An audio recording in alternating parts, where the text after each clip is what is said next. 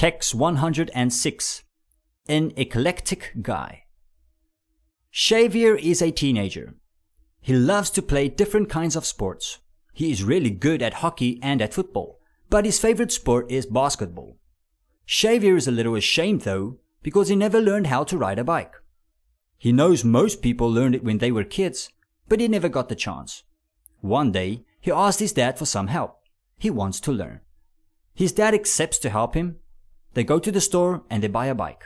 It was red. They went back home and Xavier started to practice in the street in front of the house. At first, he was not doing well. He keeps on falling and at one point he hurts his knee. He's starting to lose his mind, but his dad keeps on supporting him. After a couple of tries, Xavier is able to ride. It didn't take too long actually. His dad was impressed and proud. Since then, Xavier loves to ride around the city. Sometimes he goes to school by bike.